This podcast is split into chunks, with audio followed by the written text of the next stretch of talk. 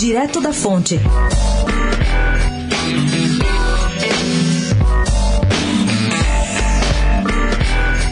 Em conversas reservadas, lideranças bolsonaristas de São Paulo dizem que o principal objetivo do PSL na disputa pela capital paulista não é vencer a eleição, mas ter um candidato absolutamente leal e engajado no projeto de poder do presidente Jair Bolsonaro.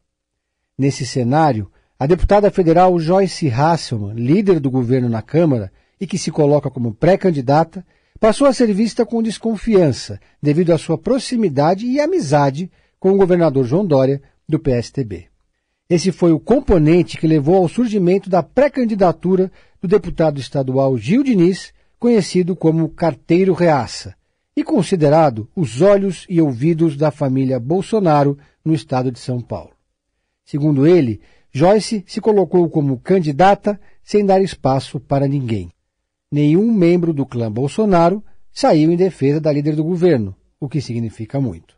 O pano de fundo dessa movimentação é uma disputa silenciosa travada entre o governador João Dória e o presidente da República, com vistas à eleição presidencial de 2022.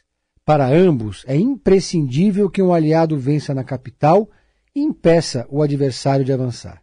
No caso de Dória, a vitória de Bruno Covas amarraria o prefeito a seu projeto presidencial, bloquearia uma possível tentativa de Geraldo Alckmin disputar o governo e abriria caminho para o PSTB apoiar a candidatura do vice Rodrigo Garcia do DEM ao Palácio dos Bandeirantes.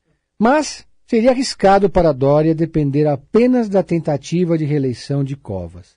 Por isso, Dois nomes de outras siglas já orbitam na área de influência do governador no cenário da eleição municipal. São eles Cláudio Lotenberg, ex-presidente do Hospital Einstein, e Felipe Sabará, presidente do Fundo Social de Solidariedade do Estado. Ambos são do Novo e estão no processo seletivo do partido para disputar a prefeitura, com o aval de Dória, é claro. Pedro Venceslau, especial para a Rádio Eldorado, da coluna Direto da Fonte.